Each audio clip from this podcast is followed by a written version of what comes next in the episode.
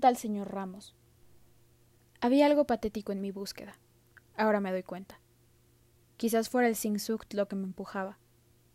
Esa palabra alemana que significa anhelo por alguna cosa intangible. Si es Luis la describió como la búsqueda inconsolable de algo que no sabemos qué es. En el fondo, para mí la negra era un estado mental, una nube en el horizonte. Por supuesto no me engañaba, y aunque empezaba a sospechar que mi intento de biografía se me estaba deshaciendo entre los dedos, aún no estaba dispuesta a soltar. La búsqueda me daba la tanza para hilvanar mis días. Me servía como propósito, como razón de ser, todo lo que había ido perdiendo en el último tiempo. Mientras buscara tendría un norte, y siempre algo aparecería, por más nimio, porque tal era la reputación de la negra que la gente relacionaba su nombre con cualquier anécdota extraña de la época. Con solo un par de ellas podía resumirse la vida de esa mujer. Pero, ¿quién era en realidad la negra? Nadie podía saberlo. 1. Era solitaria pero nunca andaba sola.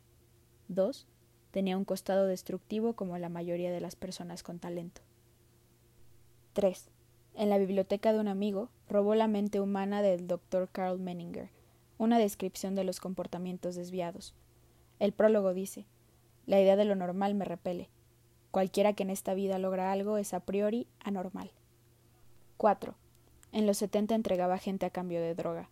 Eso se dijo de muchos. Son acusaciones. No hay pruebas. 5.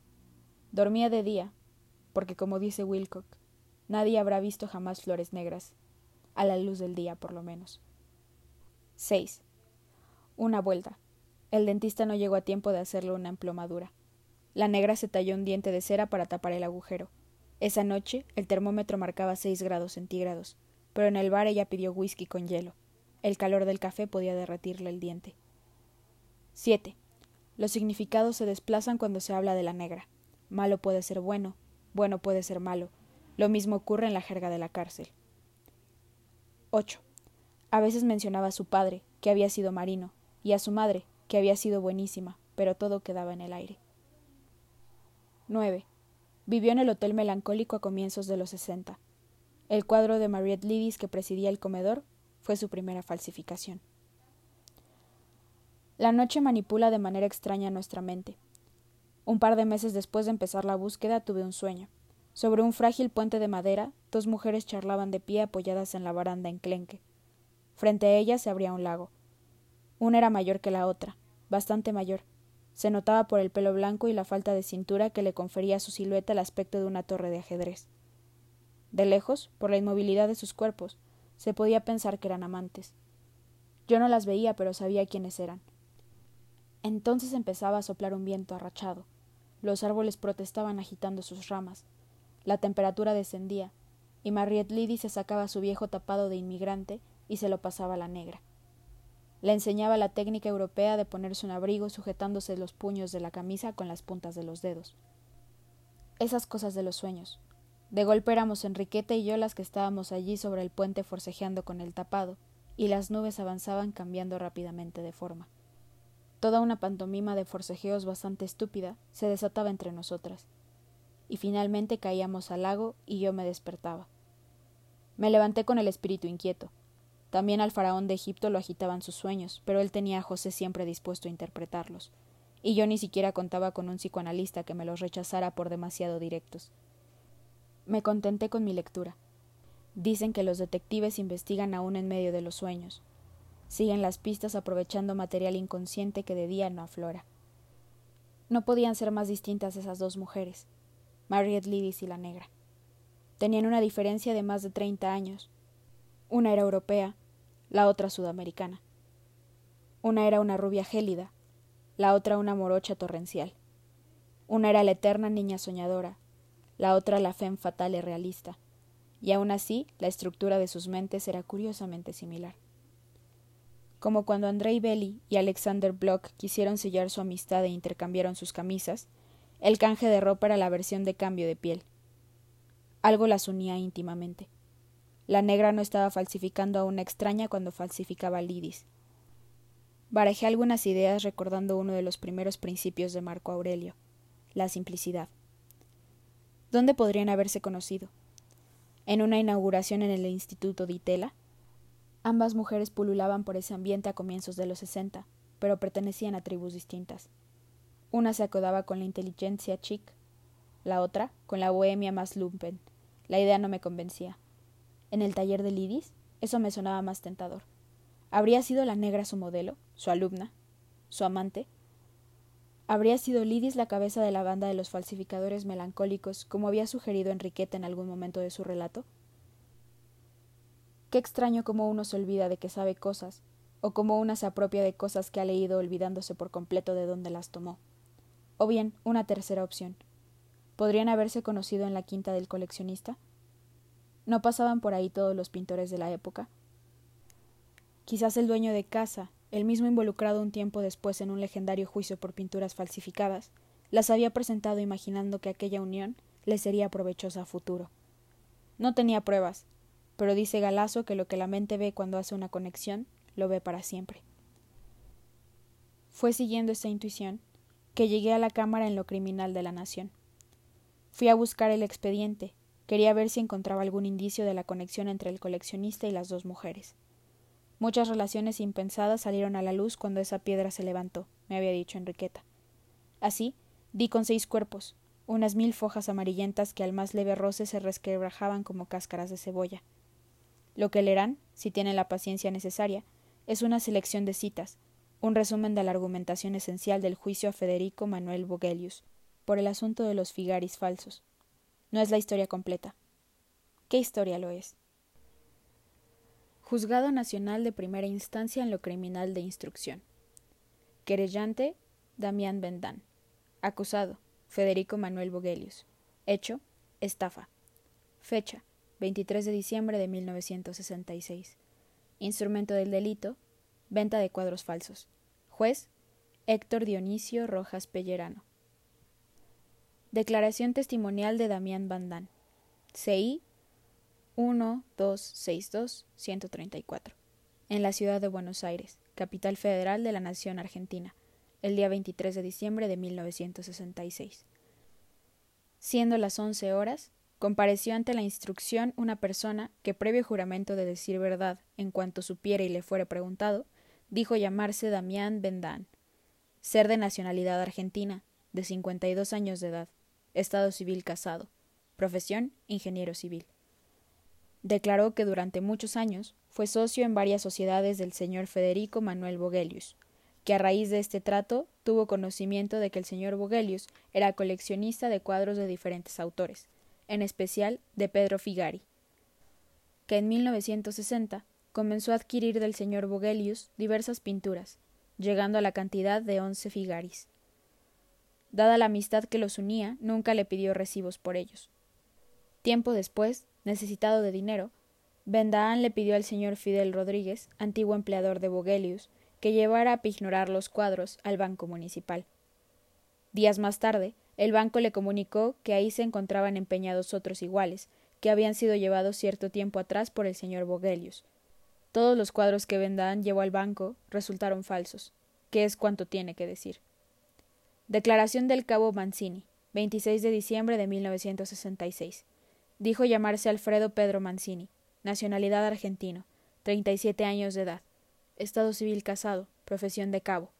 Declaró que se constituyó en la finca de la calle Cerrito 133. En dicho lugar, sin duda a conocer su condición de policía, fue atendido por una persona de sexo femenino quien le indicó que el señor Vogelius había salido esa misma madrugada para Punta del Este, Uruguay. Presente. 27 de diciembre de 1966. La instrucción hace constar que se hace presente espontáneamente el que refiere ser Federico Manuel Vogelius. Se lo mantiene preventivamente demorado y a disposición del magistrado. Siendo las 19.30 horas, la instrucción hace comparecer a su demorado. Declaración testimonial de Federico Manuel Vogelius, argentino, casado, de 48 años, agrimensor y contador público.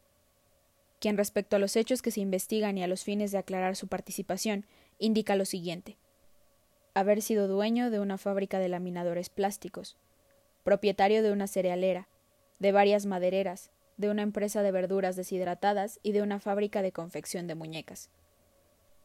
que en 1946 se instala en sociedad con el ingeniero Vendaan, explotando el comercio de laminación de aluminio bajo el nombre de Alcico, que desde el año 1953 se dedicó a coleccionar primeras ediciones de libros y cuadros, habiéndose entusiasmado principalmente con el pintor Pedro Figari. Pericia. El secretario doctor Marcelo Terán se constituyó en el Banco Municipal acompañado de los peritos designados a examinar los cuadros del señor Vendán, luego de lo cual se produjo un intercambio de opiniones que se registró taquigráficamente. Pairo. Encuentro que los cuadros son muy malos. Stein. Esto es una cosa compleja que requiere tiempo. Debo consultar mi bibliografía. Habría que tener el instrumental apropiado. Stein. Yo no comprendo muy bien cuál es el interés del juzgado. Pairo. El asunto es determinar si son originales o no. Stein. Creo que puede presentarse el caso de que entre las once obras se encuentre una que sea a la vez auténtica y muy mala. Feinsenbell. Al juzgado no le interesa si el cuadro es bueno o malo. Stein. ¿Qué pasaría si el cuadro está parcialmente hecho y parcialmente no? Doctor Terán. No se preocupe. Las conclusiones desde el punto de vista jurídico las tomamos nosotros. Stein. No le interesa para nada la calidad del cuadro. Qué misterio. Los peritos dictaminan. Estas pinturas son burdas imitaciones de obras del maestro ejecutadas en parte imitando fragmentos de sus cuadros auténticos, desprovistas de elegancia en el dibujo, inarmónicas en cuanto al colorido, tímidas en cuanto a la ejecución y torpes en los empastes. Declaración de Vogelius. Se amplía. Que entre las fuentes de adquisición de cuadros solía visitar el local de la calle Supicha al señor Ramos, uruguayo, de unos treinta y cinco años, morocho, unos sesenta y cinco centímetros de estatura, bigotes, cabello lacio negro, cara de provinciano, Vogelius dice haberle comprado al tal señor Ramos cigarrillos y whisky importado, y en distintas oportunidades pinturas de Figari. Un día, a mediados de 1956, el señor Ramos le planteó un negocio. Le ofreció unos veinte figaris por un total de ciento veinte mil pesos. En razón de que el deponente no podía afrontarlo solo, le propuso el negocio a Vendán. Se repartieron los cuadros, unos once a Vendán, no más de siete a Vogelius. A principios de 1966 apareció un lote de Figari en el mercado entre los cuales se encontraban varios cuadros iguales a los que le habían adquirido a Ramos. Al cotejarlos, Vogelius determinó que los que tenía en su poder eran copias. Se lo comunicó a Vendán, que le preguntó si seguía en contacto con Ramos. Vogelius le dijo que sí. Quedaron en encontrarse los tres en las oficinas de la calle Maipú. En ese encuentro, le exigieron a Ramos la devolución del dinero, a lo que Ramos accedió, consiguiendo el dinero en casi su totalidad. Luego de ello, Vogelius destruyó sus copias y le sugirió a Vendan que hiciera lo mismo. Vogelius le pidió que guardara el secreto ya que podía perjudicar su reputación como coleccionista. Declaración de Vendan. Que respecto al tal señor Ramos que menciona Vogelius no sabe quién es ni nunca lo vio. Y que resulta pueril pensar que una persona de la idoneidad del señor Vogelius en materia pictórica pueda adquirir cuadros a un desconocido que vende cigarrillos y whisky de contrabando. Declaración de Saúl Posternak, contador público, empleado de Alisco. Recuerda que en la oficina aparecía cada tanto una persona que vendía cigarrillos y bebidas. Cree que lo reconocería de volver a ver al tal Ramos. Dice que no iba ni bien ni mal vestido, que no era una persona de categoría, ni buen mozo, ni feo. Normal. No recuerda si tenía bigotes, pero cree que no. Que una vez lo vio entrar con cuadros de Figari y colocarlos sobre la mesa del directorio. Identikit. Para ubicar mejor al tal Ramos, el tribunal, con la colaboración de la sección Identikit de la Policía Federal, cita al procesado. Este es el rostro obtenido por el policía, subinspector Juan Edgardo Fauquer, elaborado a base de los datos aportados por el señor Vogelius. Declaración de Vendán. Que tiene entendido que existen más damnificados por Vogelius, en especial en lo que concierne a una exhibición de Pedro Figari en el Museo Nacional de Arte Moderno de París. Declaración de Miguel Lermón que en mayo de 1960 el Museo de Arte Moderno de París inauguró una retrospectiva de Figari. El ideólogo de la exhibición era el empresario Vogelius, que a principios de 1960 lo había llamado para pedirle prestados tres cuadros de Figari para la exhibición. Le explicó que serían llevados por él mismo en avión y por tal razón había que sacarlos del marco. Al terminar la muestra, Vogelius lo llamó manifestándole que demoraría un poco en reintegrarle los cuadros, ya que había dificultades en ubicar los marcos correspondientes. También le comentó sobre el triunfo de Figari en París. Al mes Vogelius lo llamó y le dijo que pasaría por su casa a entregarle los cuadros. Esa misma tarde llegó con los cuadros, pero se quedó en el vestíbulo que estaba en penumbras, y sin reclamarle el recibo al Hermón, le ofreció comprarle las pinturas. Este dijo que no quería venderlas. Dice Lermont que al día siguiente, cuando miró sus cuadros a la luz del día, notó algo raro. Como si a uno le hubieran cambiado el hijo durante la noche, precisó. Cotejó los cuadros con las fotografías que casualmente había tomado antes de enviarlos a París y efectivamente eran falsificaciones. Optó por no decirle nada a Vogelius, ya que su abogado dijo que no había pruebas suficientes, pero en el ambiente de la pintura circuló la versión de que todos los cuadros que de buena fe se facilitaron para París fueron copiados y tales copias entregadas en lugar de los originales. Como Figari pintaba sobre un cartón grueso, este podría haber sido rebanado al medio, quedando así dos mitades. Vogelius se había guardado las pinturas originales sin el dorso. Falsificaron marbetes cosa de niños, y devuelto, previa falsificación, la otra mitad con el dorso original. Declaración de Vogelius. De regreso de París, las pinturas fueron llevadas a la Galería Whitcomb, donde el señor Juan Fernández se encargó de volver a enmarcarlas, y una vez adjudicado su marco a cada pintura, los cuadros fueron devueltos a los expositores. Él nunca notó que los cuadros fueran falsificaciones. Si hubo alguna maniobra dolosa, había que buscarla en Whitcomb. Habría que preguntarle al señor Fernández. Pero Fernández está muerto. Autorización. Señor juez, en razón de que al señor Vogelius necesita viajar por razones de negocios a México, por el término de veinte días solicito que se le conceda la autorización. Permiso. No se le conceda al procesado la autorización para viajar a México. Hágasele saber. Se adjunta copia del catálogo de la exposición de Figari en París, en cuya contratapa en puño y letra de Vogelius aparece consignado entre varias anotaciones Jorge de Marqui, Juncal, 2244. Según averiguaciones policíacas, ese nombre y domicilio pertenecen en realidad a Jorge Sangorrín, presumible estafador internacional, actualmente prófugo, quien fue socio de Vogelius en la Boitre Chaumier de la calle Tres Sargentos. Restitución. En el allanamiento del inmueble de la calle Puyredón, propiedad del señor Vogelius, se secuestró por error un cuadro auténtico del pintor Marc Chagall, que nada tiene que ver con la causa. Solicito se disponga sin más trámite la restitución del cuadro, y se tenga en cuenta el daño y prejuicio que se ha ocasionado al señor Vogelius, al involucrar en un proceso de esta naturaleza un cuadro de tanto valor en el mercado internacional. Doctor Francisco de la Vega, abogado. Declaración testimonial de Juan Pedro Kramer. Que sus cuadros fueron solicitados para la muestra de París, pero que él no los prestó. Que un año después, en 1961, le pidieron sus cuadros en préstamo para una nueva muestra en el Museo Nacional de Bellas Artes de Buenos Aires, y que él aceptó, pero que pronta a inaugurarse la exposición, visitó el museo y al advertir que había gran cantidad de figaris falsos, entre ellos muchos de los que habían figurado en la muestra de París, resolvió no prestar los propios. Denuncia. En la comisaría 25, los dueños de la joyería situada en la calle Patricios 933 denunciaron a Rodolfo A. Ruiz Pizarro por la venta de tres cuadros falsos de Figari. Ruiz Pizarro fue procesado por estafa y se encuentra alojado en la unidad carcelaria 2. Declaración de Rodolfo A. Ruiz Pizarro. Declara ser de nacionalidad argentino, edad 47 años, estado civil, casado, que es pintor desde su juventud y se gana la vida produciendo cuadros exclusivamente decorativos. Dijo conocer a Vogelius de nombre como un gran coleccionista. Preguntado para que diga si Vogelius alguna vez le solicitó que imitara cuadros de Figari, dijo que no, que es cuanto puede declarar al respecto. Declaración de Juan Alberto Gregorio Sabatini de profesión empleado bancario, que se desempeña como tasador de objetos varios en el Banco Municipal, que el 28 de octubre de 1960 el señor Vogelius empeñó en el Banco Municipal once cuadros y diecisiete cuadritos, óleos sobre cartón originales de Pedro Figari. Vogelius explicó que en esa oportunidad necesitaba dinero para comprar un cuadro del pintor Braque. Todos los cuadros estaban sin marco. Vogelius dijo habérselos quitado por comodidad, que no es normal ni corriente un empeño de semejante cantidad de cuadros, y menos aún que dicho empeño se hiciese sin marco y sin vidrio. Declaración de Ernesto Deira, de 39 años, estado civil casado, profesión abogado, que sí lee y sí escribe.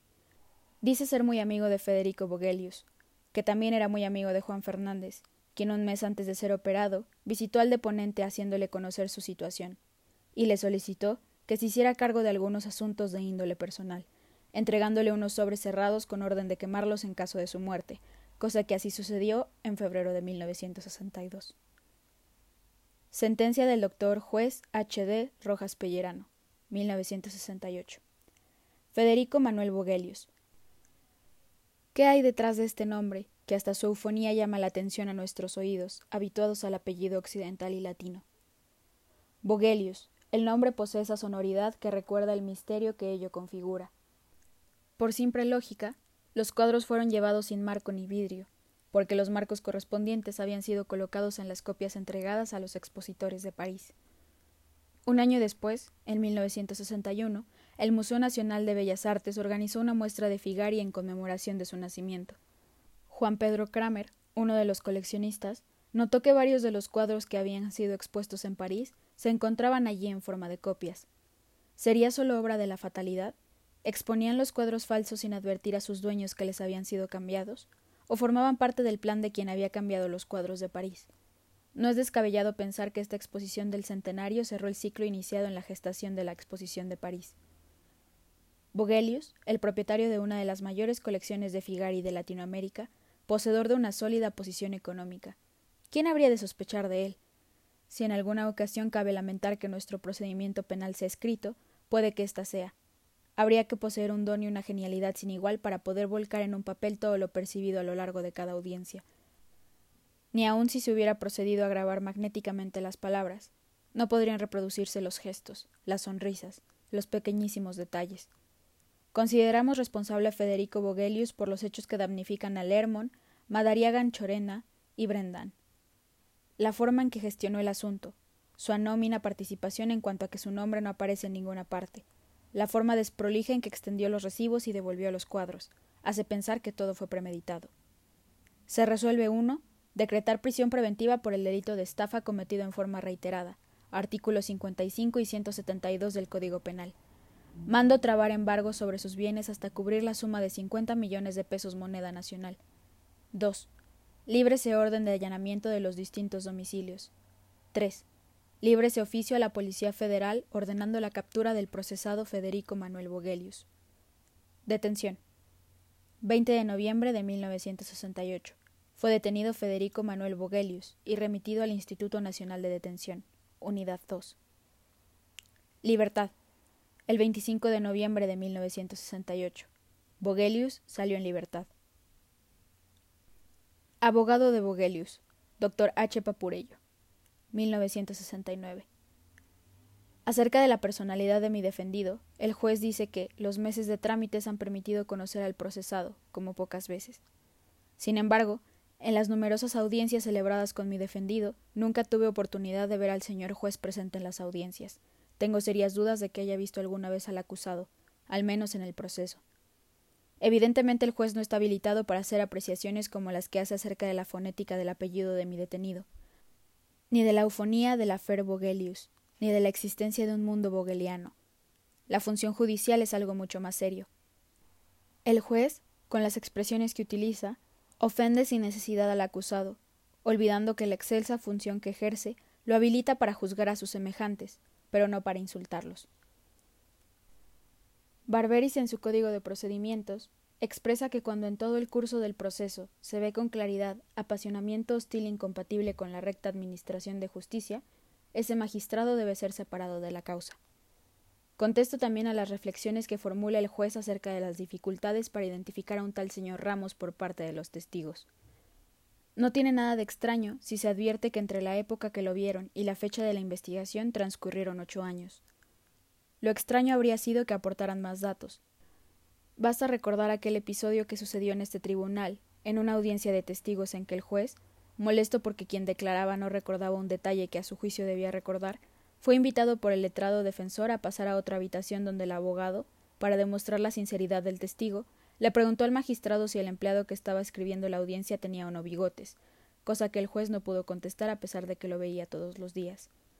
El juez, con ironía fallida, Alude a la falta de aparición del señor Ramos y a la muerte del señor Fernández, como si mi defendido, para probar sus acertos, tuviese que ser captor de prófugos o resucitador de muertos. Si la denuncia, en lugar de hacerse ocho años después de que ocurrieron los hechos, se hubiese realizado inmediatamente, es muy posible que Ramos hubiese aparecido, y por lo pronto Fernández estaría vivo. Vogelius no es un marchand, ni un perito, sino un excelente aficionado. Otra cosa es la categoría de profesional, gente que hace del conocimiento de la obra de arte su medio de vida. Incluso ellos tuvieron que recurrir a complicados estudios antes de expedirse sobre los cuadros, y aun así faltó la ayuda de instrumental apropiado. Las obras de París fueron embaladas y depositadas en la Galería Whitcomb. Los expositores las recibieron. Nada les llamó la atención. Un año después, algunas fueron expuestas en el Museo de Bellas Artes sin que los organizadores notaran nada. Solo una persona se queja, hasta que, transcurridos muchos años, se formuló la denuncia. No hay en todo el expediente ningún elemento de juicio que permita afirmar con algún grado de certeza, uno, que los cuadros de Lermont, Madariagan Chorena y Brendan hayan sido falsificados. Los medios periciales empleados son harto insuficientes. 2. En el supuesto de que fuera probada la falsedad de esos cuadros, tampoco existe elemento de seriedad alguno que permita atribuir al señor Bogelio su participación en la falsificación de los cuadros. 3. Los elementos de juicio reunidos no justifican prima facie la existencia de delito. Pido la revocación de la prisión preventiva. Comunicado. El juez Dionisio Pellerano fue apartado de la causa.